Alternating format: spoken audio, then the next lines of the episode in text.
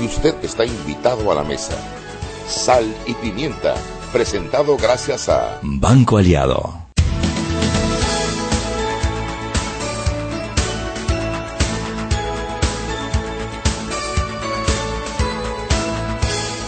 Buenas tardes, bienvenidos hoy, 13 de diciembre, Día de la Honestidad, a Sal y Pimienta, su programa para gente con criterio.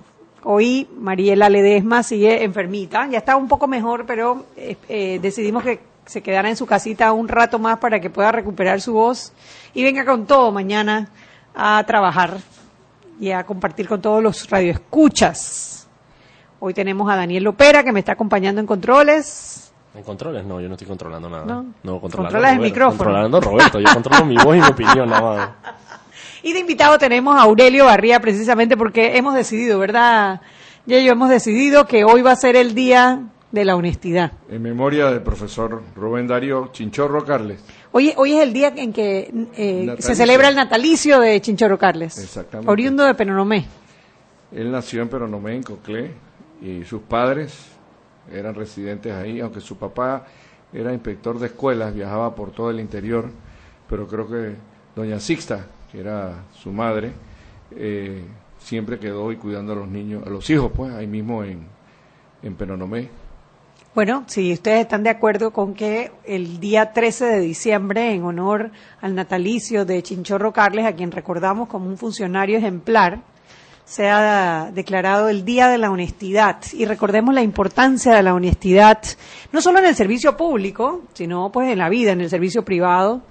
Eh, escríbanos, arroba salpimientapa, para ver si, si nos animamos y hacemos un, presentamos un proyecto de ley en nuestra gloriosa Asamblea Nacional a través de la Oficina de Participación Ciudadana. O sea, si tenemos el día del almajábano, yo prefiero tener el día de la honestidad en memoria de Chinchorro Carles, honestamente. Sí, ¿verdad? Bueno, y es que la juventud tiene que saber que a través de los años en este país, y no solo Chinchorro, ha habido muchos eh, distinguidos ciudadanos, eh, no solo servidores públicos, eh, como lo fue Rubén Darío Carles, él fue fundamentalmente un, un banquero, pero eh, siempre muy preocupado por la vida pública, la situación del país.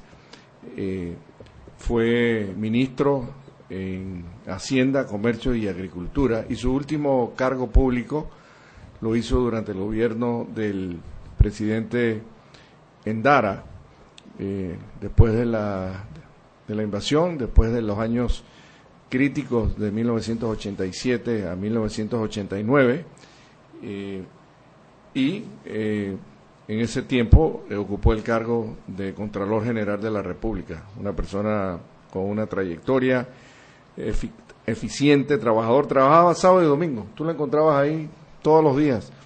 Eh, Era también sinónimo de austeridad, ¿no? Era el- como que el recuerdo de, de, él. de- es de eso. ser bien duro. De Vamos ser ponerle- duro. Vamos a ponerlo bien, bien de panameño. titanio. Bueno, vamos a hacer algo. Tenemos al diario La Prensa en línea, acá Net y por allá, ¿quién está? Henry Cárdenas, ¿cómo están? Buenas tardes. Henry, ¿cómo estás? Bastante bien, ¿usted cómo le va todo? Bien, aquí estamos aquí con, con, con un invitado celebrando, tratando de celebrar. Vamos a, a tratar de proponer el Día de la Honestidad. el Excelente 13 de idea. diciembre. Escuché Eh, parte ahí en en el inicio y hablando de austeridad y entrando en los temas que tenemos, que la gente está buscando y que hemos visto Disculpa, que... gente, que tenemos un problema técnico acá. Ahora sí Ahora te sí, escucho. ahora sí. Ahora sí te escucho. No, y escuché, eh, eh, escuchando el arranque de, eh, del licenciado Barría y, y hablando de austeridad y entrando de inmediato en los temas que tenemos, que la gente está buscando empresa.com y la, la gente está eh, viendo, y le damos de, de adelanto, este gobierno dejará 4.442 millones en contratos llave en mano. ¿Qué les parece? Oh, qué contraste, ¿no? Hablando de austeridad. Exactamente, me llamó mucho la atención esto, ¿no? ¿Será que los ciudadanos hacemos la relación que esos 4.500 millones de dólares van a salir de nuestro bolsillo de una u otra forma? No, ahí no hay de otra, ¿no? No es de otra. Digo de una o de otra porque puede ser que lo paguemos en La pla- La impuestos. plata del canal es infinita, Ned. La Eso plata del canal es infinita. Tú no, eso nada viene de los impuestos. Todo Bueno, del canal. El canal es maravilloso. La deuda pública está en 23 mil millones, sin incluir eh, todos los préstamos que se han realizado en unas empresas que no han incluido no dentro de esos 23 millones, creo que andan por 8 adicionalmente. No sé si estos cuatro de las obras que quedan eh, por realizarse están incluidos en los 23 o en los 8, pero como tú bien dices, Eso sale de un bolsillo, sale del otro y siempre es el nuestro. Los panameños debemos saber que la fiesta la paga alguien. Y generalmente, y usualmente, y casi todo el tiempo la pagamos todos los ciudadanos para que los funcionarios públicos la administren. Qué, qué vergüenza. Y la administran tan mal. La, veri- la, la, la administran muy mal y eh, a veces la gente dice, ah, pero yo no pago impuestos, pero recibe servicios públicos. Entonces lo que hacen es que baja la calidad del servicio público que tú recibes. De una u otra manera una terminas pagándola. No, y de todo. Usted compra un bolígrafo, lo que sea, eso ahí tiene que pagar un impuesto. El una 7% tarjeta de está ahí. celular, o sea, es igual, ¿no? Pero de una manera u otra todos aportamos. Así mismo, el costo de vida Estamos hablando sube. que, mire, que hasta junio de 2019 se generarán cuentas por pagar 840 millones de dólares, principalmente en el contrato de diseño y construcción de la línea 2 del metro. Claro, es que eh, eh, en teoría eso debería estar, la deberían estar entregando eh, en febrero o marzo de este año, ¿no? Y ahí mismo te eh, pasan la factura. ¿no? Y entonces estamos hablando, mire, el, el dato también incluye, se dejarán contratados y estructurados los financiamientos de proyectos que suman 3.602 millones de dólares. De este total, 2.826 millones corresponden a la tercera línea Ajá, del metro. wow, qué fuerte, fuerte. Él quiere dejar eso ya listo antes de irse. Dice, Claro. Ya, listo. Cortar la cinta, tú no sabes. Claro. Eso es lo que importa. Oye, ¿qué pasa, Ned? Hay que cortar la cinta. Ay, cuéntame, dime, ¿hay algo mejor allá en la en prensa.com que no nos Oiga, duela el eh, bolsillo? lo- los muchachos eh, de, de política acá en el podcast, Ah, sin sí.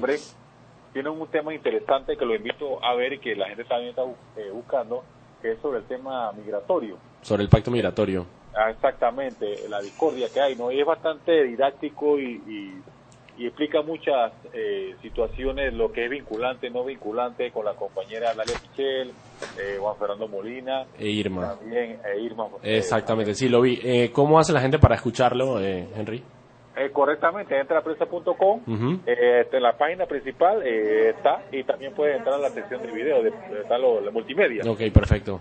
Okay. Sí, no, está buena. Yo la- vi el- lo- eh, alcancé a escuchar un pedacito ahorita, pero no, no lo he terminado. Lo termino ahorita que, que salga el programa. Pero digo, el podcast sin nombre siempre, siempre es bastante entretenido y siempre explican las cosas de una manera muy, muy chévere. Así que eh, eso, y bueno, para los que no quieren, eh, igual en Spotify también, yo lo escucho en Spotify. Así que no sé si le estoy dando promoción a la prensa o no, pero yo lo escucho en Spotify. Correctamente. Oiga, bueno, y una noticia que es internacional, pero como somos medio de comunicación y nos interesa bastante ya, para, saben que va a salir la última, ya el último, la última edición de El Nacional en impreso, todo será web. El Nacional en Venezuela, hay que aclarar. Venezuela. En Venezuela. Ajá. En el Nacional de Venezuela. Wow. No, y fue, y hay un mensaje, pueden entrar a la página, hay un mensaje interesante eh, del director Miguel Enrique Otero eh, Ok. sobre la lucha que, que han tenido. Obviamente. Se esperaba que eran, fueran seis meses, pero duraron seis años luego de las trabas que impuso el gobierno sobre la- el uso del papel, ¿no? Exactamente. Sí, que eso fue lo que hicieron igual, bueno, en Argentina también lo hicieron con el Clarín, ¿no? Simplemente el gobierno que controla las importaciones de papel lo, lo frenan. Correctamente. Oiga, eh, bueno, para mañana, Para mañana. eh, vamos a darle más detalles sobre eh, lo de la deuda, lo de los la contratos de llave en mano. También tenemos, eh, estamos profundizando en desarrollo, mañana lo tendremos más- más completo. Eh, la Corte Suprema de Justicia declaró inconstitucional el artículo del Código Electoral que establece que no se podrá publicar encuestas después de 20 días, eh, diría, eh, Antes de 20 las días. elecciones. Exactamente. E- ese fue el artículo, el de los 20 días. Correctamente. Ah, ok, ok, ok. Bueno, me imagino que hay un par de canales de televisión celebrando hoy. Que son los que metieron la demanda, ¿no? Los medios fueron los que metieron la demanda. Correcto. TVN, exacto. TVN. Correcto. Buenísimo. Bueno, eso es lo que tenemos y bueno, pronta recuperación a, a Mariela. A Mariela. Nos escuchamos mañana, por favor de Dios. Hasta mañana, Henry, gracias. Ok. Sí, lo que me comentábamos, dentro de todo ya ha sido un día bastante, Bastante tranquilo. tranquilo. No. Acostumbrados nosotros a tener esos roleros, esas, esas noticias escandalosas todos una, los días, una, otra, una, no, no, otra, hoy una, otra. hoy estuvo bastante tranquilo. Eh, pero lo de las encuestas es, no, pero es una buena, una buena noticia. Una de las cosas que había pasado es que la gente que, las empresas de encuestas se habían negado, simplemente los, los canales de televisión se habían negado a contratar las encuestas, a las encuestadoras. Por ende, las encuestadoras están pensando si hacer encuestas o no. Y me parece que, bueno, entrando en una, en una en una campaña que va a estar bastante difícil. Sí es bueno tener la data, por lo menos, de, de, de, de por dónde la gente, por dónde va yendo la opinión de la gente. Claro, y es que, eh, a ver, eh, nosotros no tuvimos la mejor de las experiencias en las últimas encuestas eh, para presidente en el periodo también. pasado. Sí, a no, nivel mundial.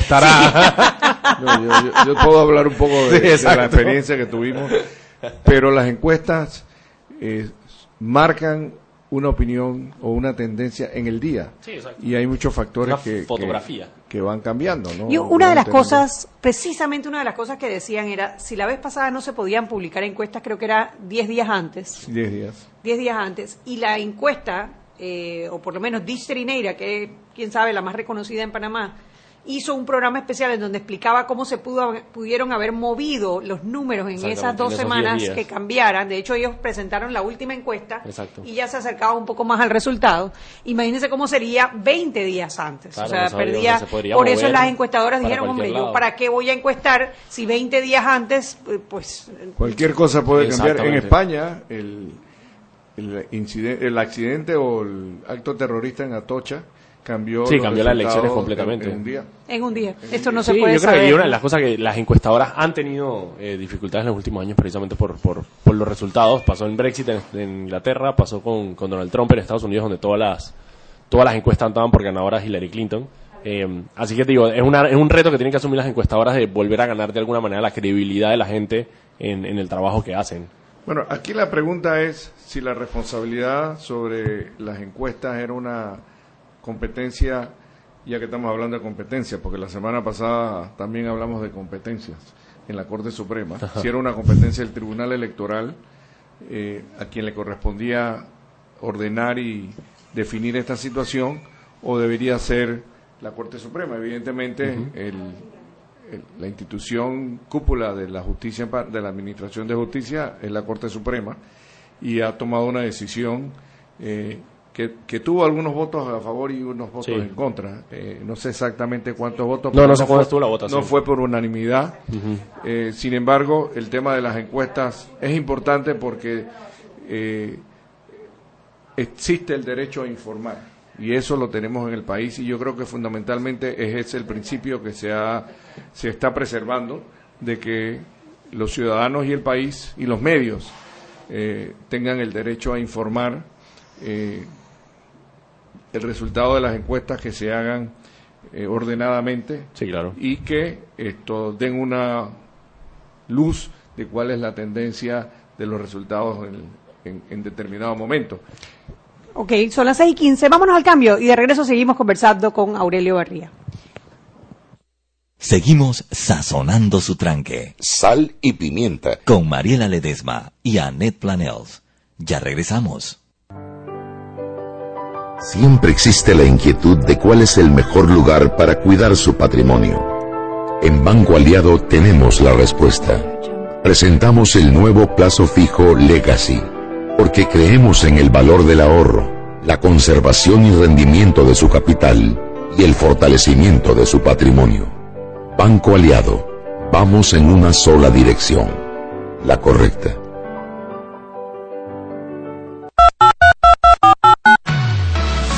Empezó el mes en el que queremos estar más conectados. Por eso, ven a Claro. Smartphoneízate gratis en plan de 28 balboas con ilimitada y llamadas al extranjero sin pagar más. Recuerda que puedes usar tu ilimitada de Claro en cualquier tecnología, 3G y 4G LTE, la red más rápida de Panamá. ¡Claro! Promoción válida del 5 al 31 de diciembre del 2018. Para mayor información ingresa a www.claro.com.pa. Si elegiste el mejor vehículo para ti, tu familia o tu trabajo, deberías hacer lo mismo con el lubricante. Ahora Terpel te ofrece una nueva familia de lubricantes de última generación, desarrollados con tecnología americana para proteger y evitar el desgaste en cada tipo de vehículo, pero inspirados en un motor más importante que el que mueve tu auto. Máxima protección y mayor rendimiento para el motor que mueve tu vida. Nuevos lubricantes Terpel. Joven, ayúdeme. Me dijeron que por aquí hay un lugar donde puede encontrar sillas de rueda, andadera y eso. Casualmente vengo de ahí. La casa del médico es el lugar donde compro todo lo que necesito si de salud se trata. Y la gran mayoría de los médicos compramos ahí. Joven, ¿y cómo están los precios? Excelente, los precios justos y tienen también equipos para alquilar. La casa del médico, sillas de rueda de todo tipo y tamaño, andaderas, muletas, camas hospitalarias y todo lo que necesita el profesional de la salud para beneficio del paciente. Ubicados en Panamá, calle Justo Orsemena y en Chiriquí, Plaza Luar, local 1 a un costado del Hotel Ciudad de David. La casa del médico. Contáctanos al 207-6300 en Panamá o al 787-0028 en David y síguenos en nuestras redes sociales de Instagram y Facebook.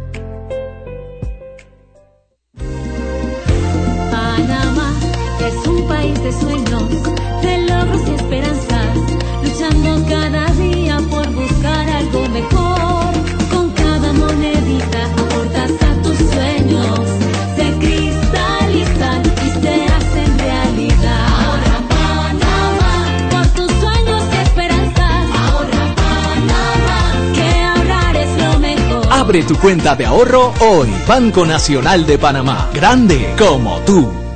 Seguimos sazonando su tranque. Sal y pimienta. Con Mariela Ledesma y Annette Planels. Ya estamos de vuelta.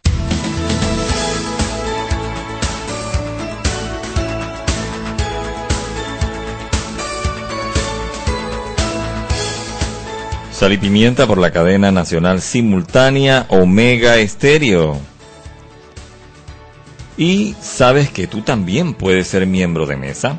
Necesitamos de hombres y mujeres responsables y comprometidos con la democracia.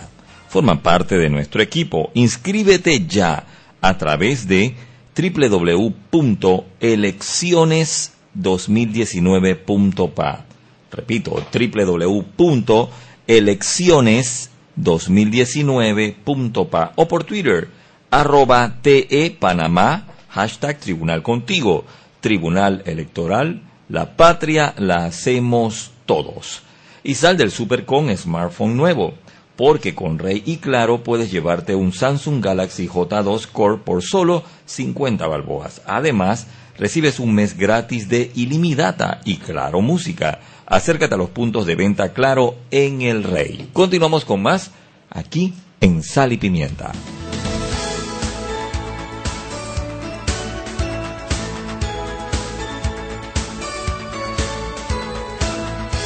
Estamos de vuelta en Sal y Pimienta, un programa para gente con criterio. Daniel ya, ya con dos días que tiene aquí conmigo y ya está peleándome ya. la entrada del programa como si fuera no, Mariela no, Ledesma. No, no, no, no, no, no, no, no, usted tranquila, usted dele. Roberto le apunta a usted yo no tengo ¿Tú nada viste, que. Roberto? No tiene ni 48 tengo horas sentado en ese puesto. Eso es lo que le pasa a los funcionarios cuando entran a, su- a sus obligaciones. Ya, quieren tomar el poder, Ya, ese es el ya, ya él tiene, avaricia ya él cree poder. que él tiene que cumplir con todos la, los privilegios de Mariela. Ledesma. ¿No? No, no, estos zapa- los zapatos de Mariela son muy grandes para uno estar llenando. Pretender andar llenando. Bueno, aquí como ninguno de los tres es abogado y no queremos serlo, ¿verdad? Nosotros queremos conversar un poco sobre el tema de la, eh, la- última noticia de, de nuestro expresidente Ricardo Martinelli El y su intención, capricho. su intención de- o la intención de otros de lanzarlo para vicepresidente de la República. Y se ha armado todo un debate legal, jurídico, entre los artículos 179 178, 188, eh, y donde habla también de los eh, de los requisitos de los requisitos 193 eh, para ver si es posible que él se tire para vicepresidente de la República. Pero yo creo firmemente que esto no es una discusión jurídica. No, no es una discusión jurídica. Esto no es una Pero, discusión pero ese no es el único cargo que él está aspirando. Ah, no, además. Ahí Bueno, eh, ahí venimos a que lo están postulando para alcalde, para diputado. Alcalde por la vía independiente. Y alcalde por Ah, y la- alcalde por el CD. Bueno, La pregunta que uno se hace es, y es que en este país no hay otra persona, verdaderamente él quiere ser un servidor público. Su trayectoria durante la administración de su gobierno es transparente, es un ejemplo de, de- del servicio público que cada panameño espera de una persona. O todo lo contrario, una persona que está siendo acusada de violar los derechos humanos de los ciudadanos con más de 150 Querellantes. pinchazos de teléfono, Sí. que- que- Víctimas, perdón, sí. víctimas de pinchazos de teléfono, todos los cuestionamientos de, de todos los fondos que fueron, que han sido eh, tomados eh, de los contratos que se han que se han generado con Odebrecht y que fueron aceptados y publicados por la propia empresa. Digo, ¿en, qué país vivimos? Yo creo que eh, sencillamente eh, estamos llegando al borde del abismo donde hay una tolerancia y una aceptación de falta de valores increíble y yo creo que esta sociedad no puede seguir por ese camino porque eso puede llevarnos a una situación extrema donde se presenten mesías, personas que vienen a resolver el problema del país, no importa qué, y hastiados los ciudadanos del mal gobierno, de los partidos políticos que se han desacreditado y que no, que no dan respuesta, los gobernantes, los diputados que no, no cumplen con su trabajo, que no rinden cuentas, los diputados que, que están cuestionados y todavía continúan ahí, y uno se pregunta, y uno paga impuestos para que sencillamente se cojan la plata. Mira, y yo amarro de, de- de lo que llevamos del programa eh, dos o tres temas. Uno, los 4.500 millones de dólares en llave en mano que deja este gobierno para el próximo, que los vamos a tener que pagar nosotros de los Que impuestos. tanto lo criticaron ellos también. Que tanto lo criticaron ellos al gobierno Pero anterior. súmale los 23 Que mil venían de millones atrás. de deuda pública que se tienen. más los ocho de las de las empresas eh, no estatales que no están eh, que no están consolidadas en el en, en ese estado financiero. Lo sumo a hoy 13 de diciembre, día que aspiramos se ha nombrado el Día de la Honestidad en honor a quién? A Chinchorro Carles, a Rubén Darío Carles, que fue un ejemplo de austeridad en tiempos en donde Panamá no tenía dinero, no tenía dinero y tenía que hacer frente a obligaciones y a, y a una deuda social muy grande que había posterior a la invasión. Y hay muchas obligaciones, algunas ilegítimas. Y por el otro lado tienes a esta persona que gobernó durante cinco años en opulencia, eh, en exceso de obras de infraestructura, obras que ni siquiera necesitábamos, como la, la cinta costera 3, eh, la cinta costera 3 que es una calle que no te lleva a ningún lado, si querías hacer los parques, que en efecto los parques sirven a todo el área del Marañón y de Chorrillo, el resto, todos los pilotes por encima del mar, ¿para qué? O sea, ¿qué se alivió del tráfico con esa carretera? La cantidad de obras de infraestructura que, por ejemplo, eh, centros de médicos, o centros, ¿cómo le llamaban? Insacapsi, en lugares que no hay ni luz, ni agua. La ciudad hospitalaria, La ciudad hospitalaria, que, que, la que- cadena de frío. la cadena de frío que no ha podido ser utilizada porque está en un lugar en donde no sirve para el mercado público. Y bueno, cantidad de obras de infraestructura en donde además entonces le sumas todos los casos de corrupción que se están empezando a, a descubrir, donde ya hay plata de vuelta, porque no estamos hablando de su- supuestos casos de corrupción, estamos ca- hablando de casos de corrupción en donde ya hay confesa. confesiones, hay plata de vuelta y hay plata confiscada. Y hay eh, declaraciones de la empresa Odebrecht, que fue el principal contratista, que es el principal co- contratista, en donde admitieron todo el esquema de coimas como se pagaron. Estamos hablando de más de 95 millones de dólares que ya te están eh, investigando en el periodo 2014, 2009-2014. Eh, y esta misma persona entonces quiere ahora aspirar a diputado, alcalde y ahora a vicepresidente de la República. Es que ahí es donde viene mi, mi punto es, Martinelli, Martinelli está corriendo para diputado del 88, alcalde de la ciudad y está corriendo para vicepresidente de la República. ¿Y ustedes creen verdaderamente que él tiene, que él quiere representar a su circuito en la Asamblea Nacional? O que tiene un plan para mejorar la ciudad de Panamá, o que tiene algún tipo de visión para mejorar el país, o simplemente Martinelli está haciendo lo que Martinelli hace, hacer burla de las instituciones que los panameños tenemos. Durante su gobierno se burló de las instituciones que, tenía, que teníamos, y hoy en día quiere burlarse de las instituciones electorales que tenemos. Le está haciendo burla al sistema electoral. No está sacando la lengua a todos los panameños diciéndome, ¿saben qué? Yo puedo correr para tres puestos. ¿Por qué? Porque yo soy yo y yo puedo. Y porque nadie me está diciendo que no puedo hacerlo.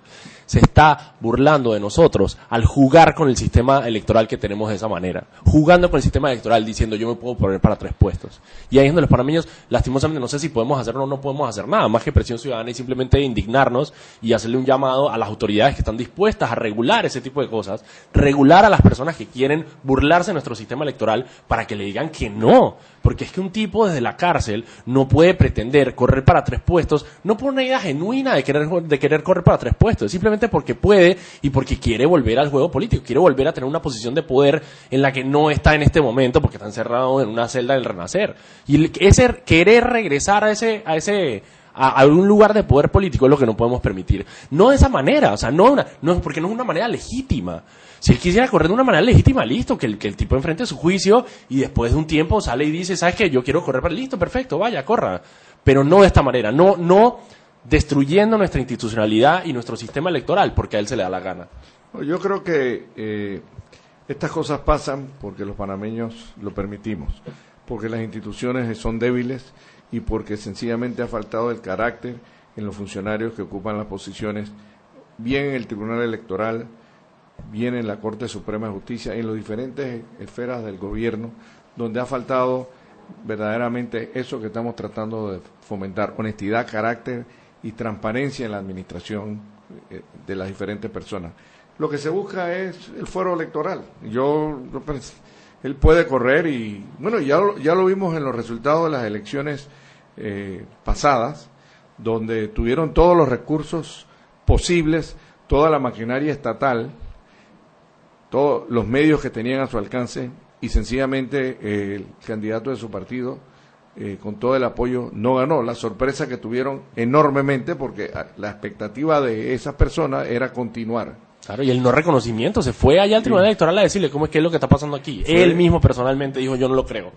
Fue algo que lo impactó definitivamente. Tú te vieras, te puedes imaginar si este país hubiera continuado bajo un gobierno del mismo partido. Bueno, y si, no, y si recordamos, Eh, eh, es la misma jugarreta que están haciendo en esta vuelta, tratando de torcer la ley y la constitución. En aquel momento lanzaron a Marta Martinelli como vicepresidente en la nómina de José Domingo Arias, eh, que era claramente una reelección disfrazada, a pesar de que la constitución prohíbe que se lancen parientes del presidente. Entonces se buscaron una, una coma, una esquina, eh, una excusa barata se lanza y posteriormente, como nuestra corte siempre se demora, después declararon que sí, que en efecto era inconstitucional. Y eso es lo que no podemos el fiscal electoral ahora. fue eh, Mutis. Fue, ¿Quién?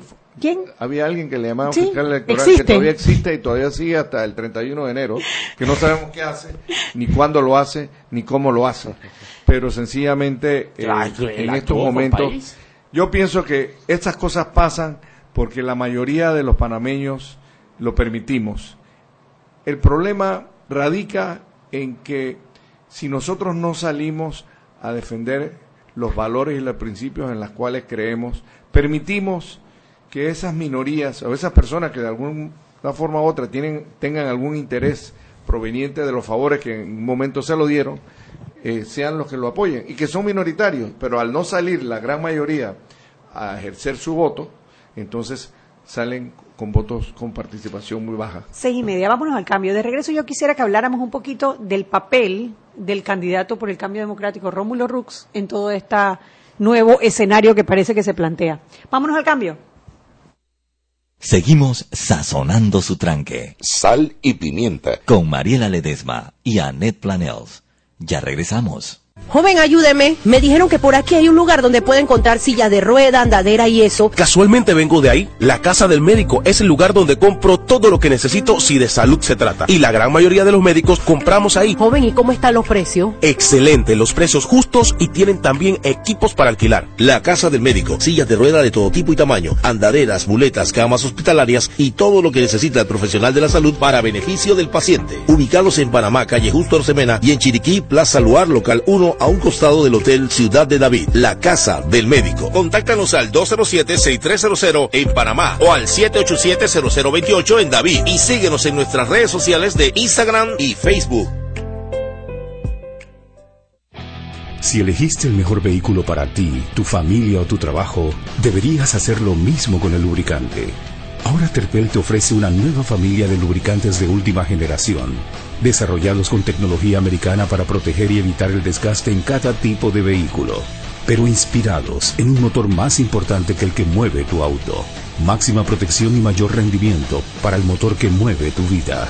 Nuevos lubricantes Terpel. Para que su local, servicio o producto se dé a conocer o incremente ganancias, anúnciese en Sal y Pimienta 391-7670-6671-3411. Si usted nos escucha, sus clientes también. Sal y Pimienta 391-7670-6671-3411. Siempre existe la inquietud de cuál es el mejor lugar para cuidar su patrimonio. En Banco Aliado tenemos la respuesta. Presentamos el nuevo plazo fijo Legacy, porque creemos en el valor del ahorro, la conservación y rendimiento de su capital y el fortalecimiento de su patrimonio. Banco Aliado, vamos en una sola dirección, la correcta. Seguimos sazonando su tranque. Sal y pimienta. Con Mariela Ledesma y Annette Planels. Ya estamos de vuelta. Sal y pimienta por la cadena nacional simultánea Omega Estéreo. Elige vivir una Navidad ilimitada. Cámbiate a Movistar y recibe data LTE ilimitada. Y además, un mes gratis de suscripción a Movistar Play Full para que disfrutes de 35 canales internacionales con deportes, noticias, telenovelas, películas y más en tu celular, estés donde estés. Esta Navidad elige Movistar. Continuamos con más aquí en Sal y Pimienta.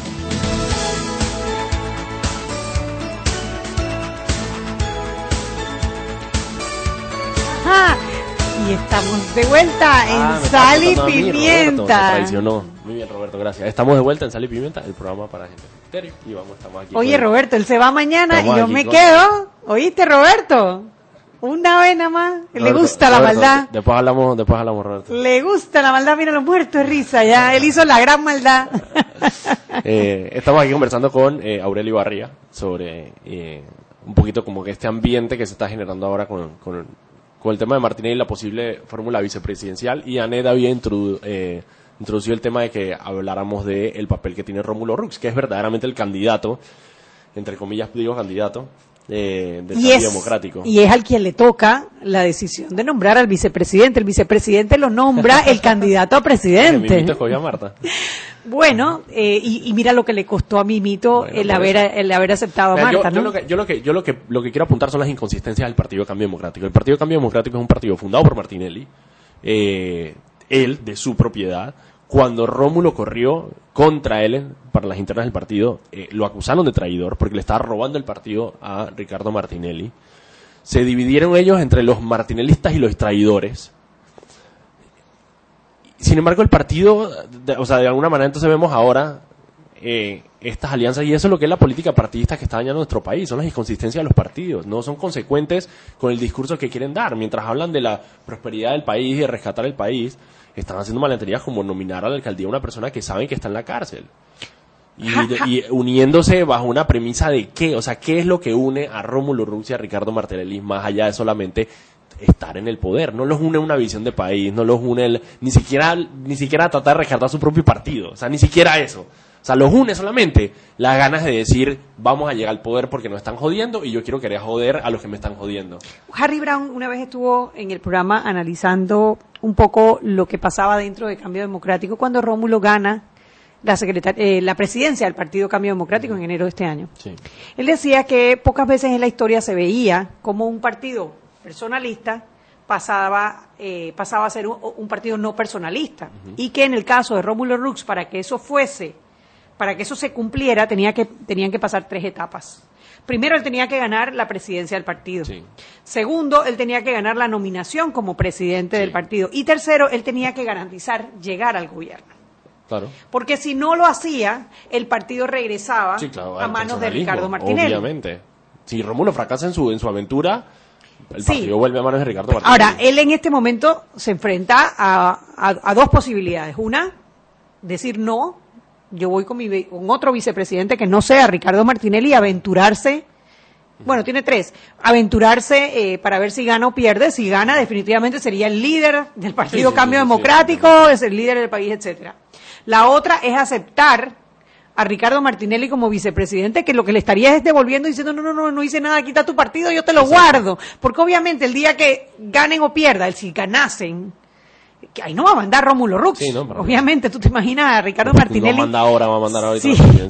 Dice la Constitución que el vicepresidente tiene derecho a asistir, pero no tiene derecho a, a voz en los consejos de gabinete. Sí. Tiene derecho A voz, pero no a voto. A voz, pero no a voto. Tú le vas a decir a Ricardo Martinelli que él no No va a voto. mandar en el consejo de gabinete. O sea, Buena buena ay, suerte. eh, buena suerte, exactamente. Y el tercero sería aceptar él ir de segundo en alguna otra nómina de otro partido, que podría ser el Partido Revolucionario O Democrático el panameñismo. el panameñismo, digo, lo veo, no que sea fácil, pero digo, son las alternativas que él tiene. Si él aceptara esta otra, podría mantener, de alguna manera, si llega al poder, podría mantener el control del partido y quizás eh, más adelante volverlo a intentar. Punto que se Ah, vuelve en un candidato completamente inca, o sea, se vuelve un, un candidato en el que no pueden, yo no puedo creer en Rómulo Rux. Sí hace, bueno, o sea, yo obviamente no creo en Rómulo Rux, pero no puedo creer ahora con las inconsistencias que se demuestran en su actuar. Es estaría tema. en el mismo papel de José Domingo Arias, o sea, sería el nuevo mimito. Si nuevo él mimito. acepta, Sería efectivamente el nuevo mimito. Y lo que digo es que ese partido simplemente tiene una serie de inconsistencias de cara que tiene que explicar de cara a la población, que no lo van a hacer, porque ellos están montados en su, en su, en su, en su caballo, pero pero deberían, porque un partido al final de cuentas es, y no es a mí, a mí yo no, yo no estoy inscrito en el partido, pero sí a la gente eh, que está inscrita en el partido. Hoy me preguntaban casualmente por qué, eh, por qué la mitad de las firmas de los independientes venían de, partidos políticos.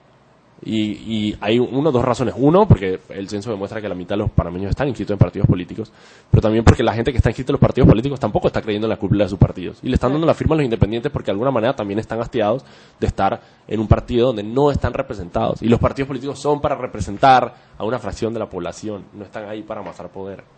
Bueno, de hecho, eh, de, de hecho, Nito Cortizo en una de sus declaraciones arremetió contra sus propios seguidores diciéndole no le estén buscando can- candidatos a Ana, Sí, claro. refiriéndose Claro, pasa, a Ana Matilde Gómez. Pasa eso, o sea, pasa que dentro de la estructura de los independientes hay personas de partidos políticos, y no solamente miembros de partidos políticos, estamos hablando de activistas, Líderes. que- líderes comunitarios de los partidos políticos que dejaron de verse representados por sus cúpulas. Aurelio, tú para que participaste activamente durante la cruzada civilista, ¿tú ves algunas eh, similitudes en lo que estábamos viviendo antes de la invasión y lo que estamos viviendo hoy en día? Bueno, lo que veo un nivel de desagrado, de indignación, de, de rechazo de los ciudadanos del entorno en el cual nos encontramos. Eh, sí hemos vivido un avance en el proceso democrático, se han escogido presidentes Democráticamente. democráticamente y con todos los errores y todas las fallas, pues se ha respetado el voto de los ciudadanos. Eh, pero las circunstancias y los tiempos son otros. Lo que está pasando ahora mismo, que anteriormente estábamos bajo el régimen de una dictadura militar donde el poder se concentraba en los cuarteles y ahora el poder político se concentra en los varones de los diputados en la Asamblea. Estos son los que controlan los partidos políticos tradicionales. En el Partido de Cambio Democrático ellos tienen otro esquema eh, donde Bueno, no, hay porque ahí fundador- donde su fundador está preso, Está preso. y sencillamente eh, tiene un- ejerce un poder importante, una influencia fuerte en, en- en su partido. Eh, él lo creó, él lo financió, él lo eh, es su partido, él no es un partido al igual que los otros. Aquí este, este partido tiene una característica muy particular. La decisión que ustedes están planteando de a quién escoge Rómulo Rux a veces no depende de él. Eh, Hay situaciones que se lo imponen. Y yo no creo que en ninguno de los tres partidos eh, la decisión es unilateral del candidato a la presidencia. de Eh, él tiene que saber con- consensuar con su equipo y buscar las ventajas financieras, las ventajas políticas, los votos que sume, y hay algunos votos que al, al hacer alianzas y al Restan. sumar restan. El voto de castigo, el entorno con que tú te encuentras, eh, las acusaciones que tienen algunos de los candidatos a diputados eh, y la trayectoria de las personas. Yo espero que los panameños eh, sepamos escoger lo, escoger. Lo difícil es que los partidos políticos puedan eh, presentar los candidatos a los puestos que verdaderamente puedan resolvernos los problemas del país y que tengan la voluntad política, la, la estructura, la trayectoria, la integridad de ser verdaderos eh, dirigentes políticos que se preocupan por el futuro del país. Aquí estamos viviendo un ambiente de clientelismo durante todos los procesos electorales que luego se convierte en un proceso de populismo, en la cual toda esa deuda que se debe, todos esos subsidios que se dan, tienen también una intención política, de tratar de ganar la voluntad de las personas porque están recibiendo no dinero de los políticos o de los funcionarios o del Ejecutivo, lo están recibiendo de los impuestos que pagamos todos los panameños. Así que yo, yo siento que estamos en un momento muy difícil porque no hay credibilidad en la administración de justicia y no lo tuvimos en el 87 tampoco. Habían fallos verdaderamente irracionales y absurdos. Eh, tenemos una, una administración pública que endeuda. Eh, hay ciertas libertades en los medios que no teníamos entonces, pero fundamentalmente hay un descrédito de los partidos políticos.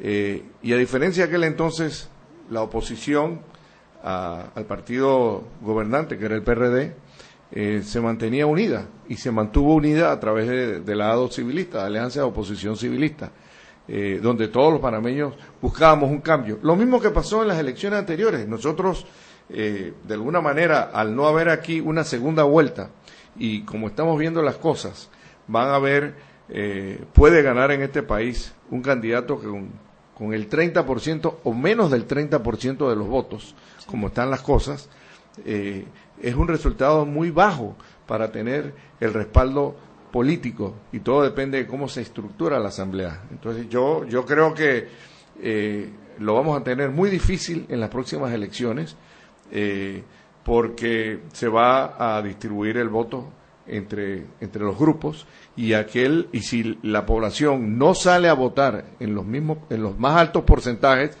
vamos a permitir que dirigentes políticos de los partidos que tienen acumulado una base eh, clientelista una base fundamental una base dura que le llaman eh, pueden ganar con un porcentaje relativamente eh, bajo relativamente bajo y eso no puede ser fue por ello que en el periodo pasado nosotros con un grupo eh, organizamos lo que llamó el voto útil, tratando de evitar fundamentalmente que hubiese una continuidad del gobierno de Martinelli. Y a Dios gracias no pasó, porque sencillamente hubiera sido peor de lo que hemos vivido en estos momentos. Por supuesto. Desafortunadamente hemos, nos sentimos verdaderamente defraudados porque no se han cumplido muchas de las promesas que se dieron, pero no puede ser que la, evaluación que hagamos es, no fue tan malo como el otro. Yo creo que no, buscamos eso, buscamos tener gobiernos que puedan darle las oportunidades a todos los panameños de educación, salud y construir un país con valores hacia el futuro. Y vamos a ver si los jóvenes, que son un alto porcentaje, los que van a votar en estas otras próximas elecciones, se estima entre 35 y 40%, van a hacer la diferencia. Y yo creo que con la JMJ y el mensaje que se va a recibir de empoderamiento a los jóvenes, a sus criterios, a sus principios éticos y morales, eh, vamos a tener, podemos tener algunos resultados nuevos. Ojalá así sea. Vámonos al cambio y de regreso seguimos conversando con Aurelio Barría. Seguimos sazonando su tranque. Sal y pimienta. Con Mariela Ledesma y Annette Planels. Ya regresamos. Siempre existe la inquietud de cuál es el mejor lugar para cuidar su patrimonio. En Banco Aliado tenemos la respuesta. Presentamos el nuevo plazo fijo Legacy, porque creemos en el valor del ahorro, la conservación y rendimiento de su capital y el fortalecimiento de su patrimonio. Banco Aliado, vamos en una sola dirección, la correcta.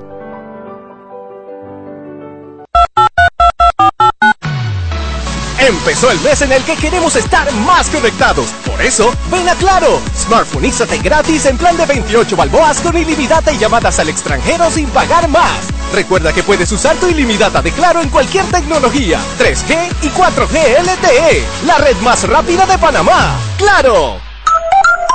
Promoción válida del 5 al 31 de diciembre del 2018. Para mayor información ingresa a www.claro.com.pa.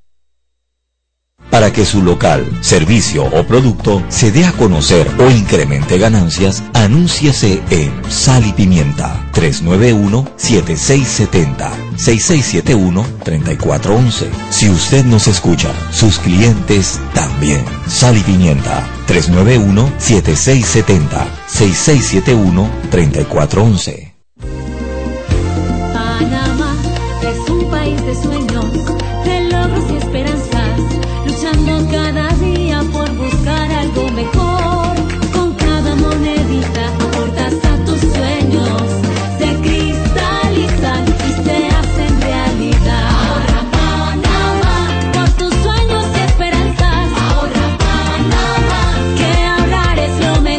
Abre tu cuenta de ahorro hoy. Banco Nacional de Panamá. Grande como tú.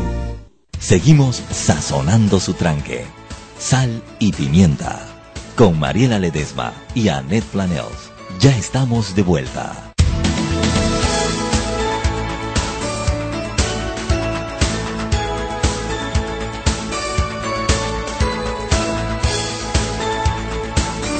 Y estamos de vuelta en Sal y Pimienta, un programa para gente con criterio. Ya Roberto regresó a la cordura. Sí, bueno, casi le, da- casi le da el pase a Aurelio. Aurelio.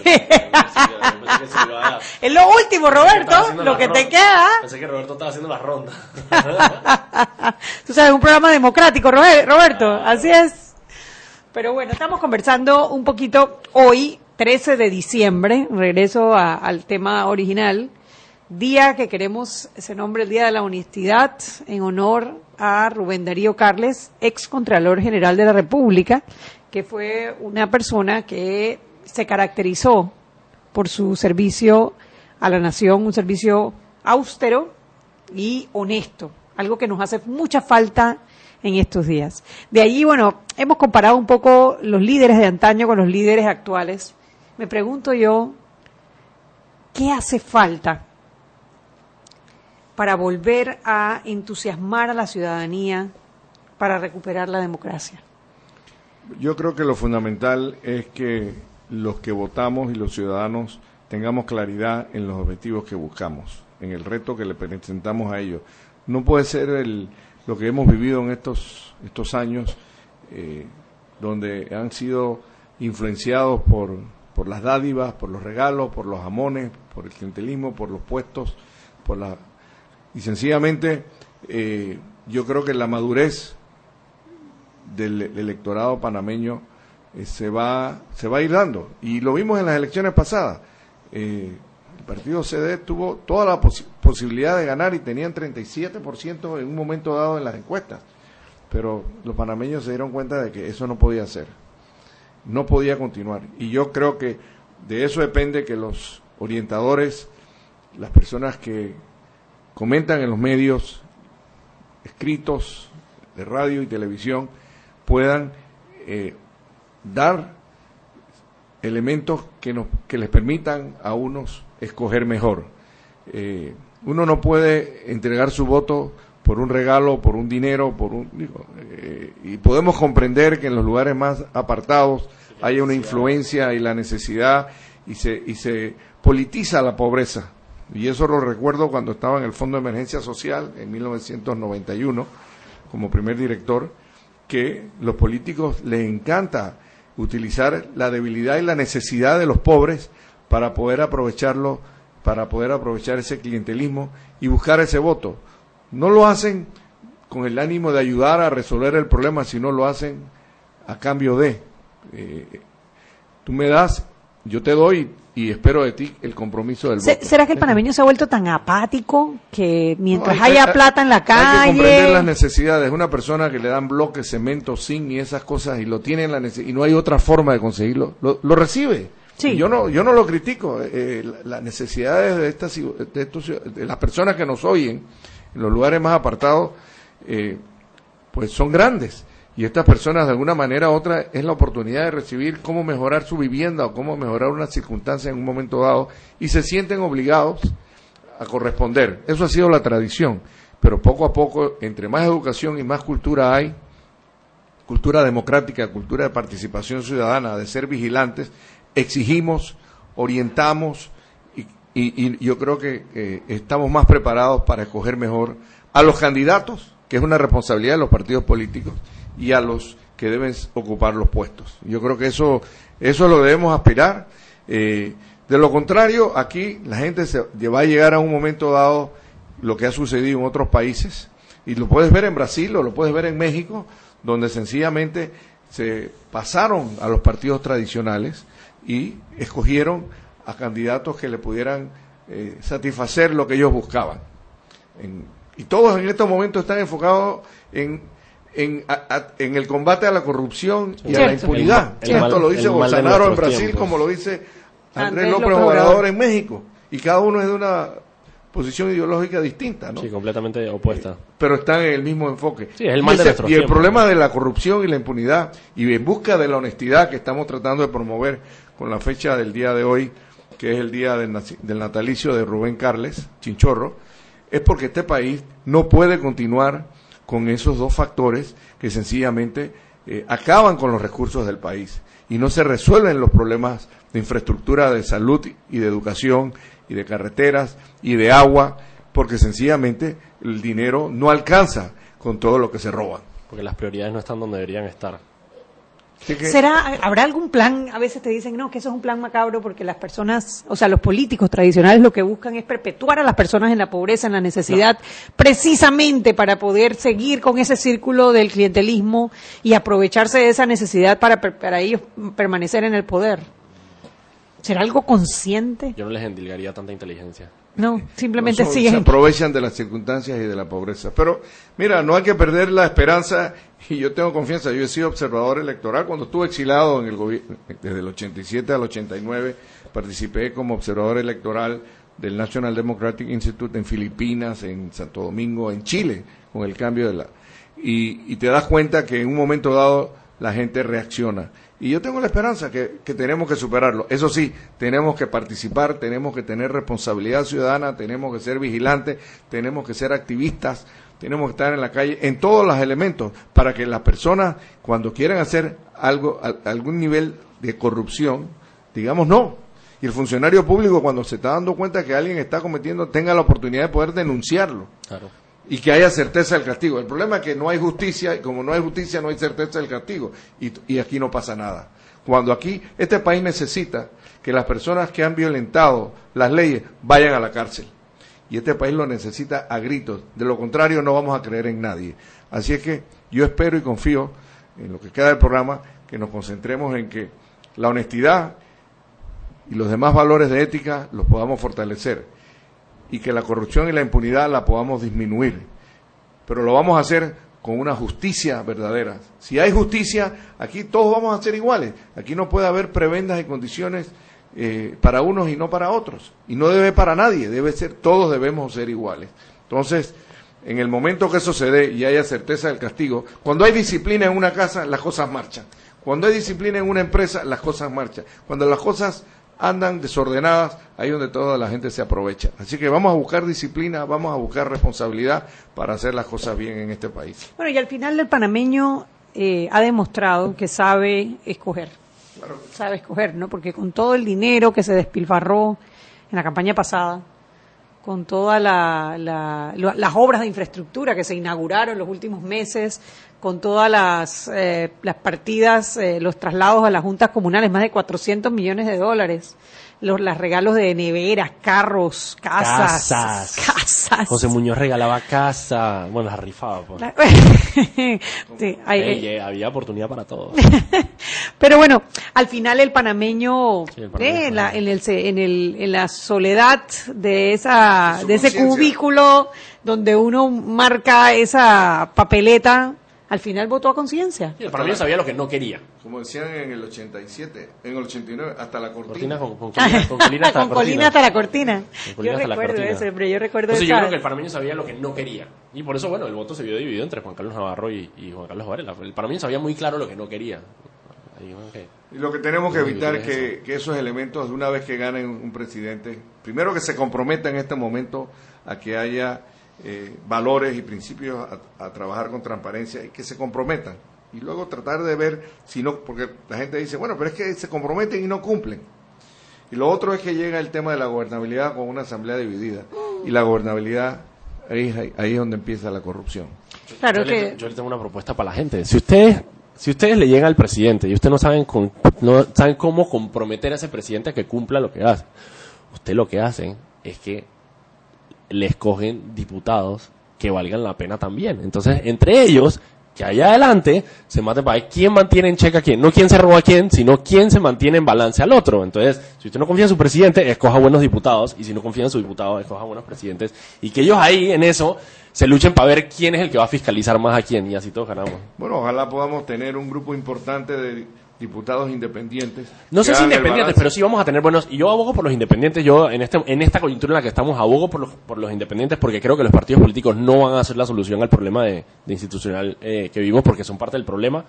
Pero yo sí abogo porque la gente le va a prestar más atención a quién van a votar y la diputado. campaña de la no reelección tiene que continuar y fortalecerse porque no podemos continuar con estas personas No, no, que no, han sido no, no, acusadas definitivamente que y no. que tienen serios casos y sencillamente le han dado vuelta. Van deportes, las Y no- y nos han sacado la lengua. los- los fon- no, hombre, y por nos favor, sacan la lengua ¿hasta constantemente. cuándo? Pero ahí es donde viene. Después la nueva reelección tiene que venir, ahora que venga ya en enero, febrero, marzo, que empiece- se empiezan a consolidar las candidaturas, empezar a ver cuáles son las opciones que hay. Más allá no la reelección, porque los, en la política el vacío que no se llena, el no hay vacíos, no hay, no hay espacios vacíos. en política. En política hay que llenar esos vacíos. A esa gente la vamos a sacar. Bien, perfecto. No a la reelección, vamos a sacar a todo el mundo. La- la- ahí el tema es con quién lo vamos a llenar. Y ahí es donde tenemos que prestar más atención sobre a quién vamos a poner en la asamblea. Y gente que en trayectoria, gente honesta, gente que no, que de alguna manera nos haga sentir que pueden llegar allá a hacer el trabajo y a sanear y arreglar los problemas institucionales que tenemos, las prerrogativas que tienen los diputados, el tema de contrataciones públicas, todas estas leyes que hay que cambiar. ¿Y qué me dice de la Corte de los magistrados y jueces que hay que cambiar? hay Ah, que sacar una es cantidad uno, de... es uno por uno. Lo- no, los jueces no los podemos sacar nosotros, pero sí lo pueden sacar los diputados que nosotros escojamos. Pero sí, Escojamos buenos, buenos diputados para que cuando lleguen esas denuncias a la comisión de credenciales haya con qué sacar a esos ¿Tú no, tú no recuerdas que en el gobierno de Endara él llegó y le dijo, le pidió la renuncia a, todos. todos. los magistrados de la Corte Suprema? Yo creo que, yo creo que hay, eh, eh, no sé si, si estaría de acuerdo con eso. Yo sé que hay, hay diferentes personas que lo han planteado, de que simplemente la- el nuevo gobierno le exija la. la ¿Tú crees que nosotros necesitamos una asamblea que continúe hasta mayo? No han, no han ido a trabajar en estos días. No, y las sesiones 50 mil dólares, exacto, y las 50 mil sesiones dólares no va a pasar nada. Todos los suplentes que vinieron y no han cumplido, no han hecho nada, no han escogido, no han votado. Y es una irresponsabilidad. Eso es un costo. y total. Y Yo no hay creo ninguna Yo creo que podríamos trabajar sin esos diputados de aquí al mes. a- a- De aquí hasta mayo. de aquí lo al mandamos mayo. ya para su casa, que Sí, se vayan que se ya para su campaña, casa. Vaya, vaya, ya que campaña. A mí lo que me preocupa es que faltan, sin cobrar, ¿eh? hay dos magistrados por nombrar, y si no se nombran ahora, el próximo presidente de la República va a nombrar siete, Siete de nueve magistrados de la Corte Suprema de Justicia. O sea, Dios nos libre, nos guarde y nos salve. Dios nos libre, nos guarde y nos salve. Y no hemos hablado nada de los cambios de las reformas constitucionales. Si no se dan esas reformas constitucionales de la forma que se den, principalmente en el tema judicial que ha planteado la Cámara de Comercio, no vamos a tener un avance en este país. Bueno, hoy lo mencionábamos en la mañana en- con Álvaro Alvarado, que si era esta la asamblea que podría discutir un tema tan serio como reformas a la Constitución. Eh, entendiendo, y yo también, yo apoyo la, No. la, la, la propuesta de la Cámara de Comercio de reformar artículos puntuales de la Constitución para, para, para, para tratar de intervenir en el tema del órgano judicial. Eh, el tema es que no sé si sea esta la asamblea que pueda tener No, esa no lo es. discusión. Pero prometemos que para el próximo programa podemos hablar del tema, porque son las 7 de la noche, mañana es viernes de Peques, no se pierdan otra edición más de Sal y Pimienta, su programa para gente con criterio. Chau, chau. Hemos presentado Sal y Pimienta. Con Mariela Ledesma y Annette Planels. Sal y Pimienta.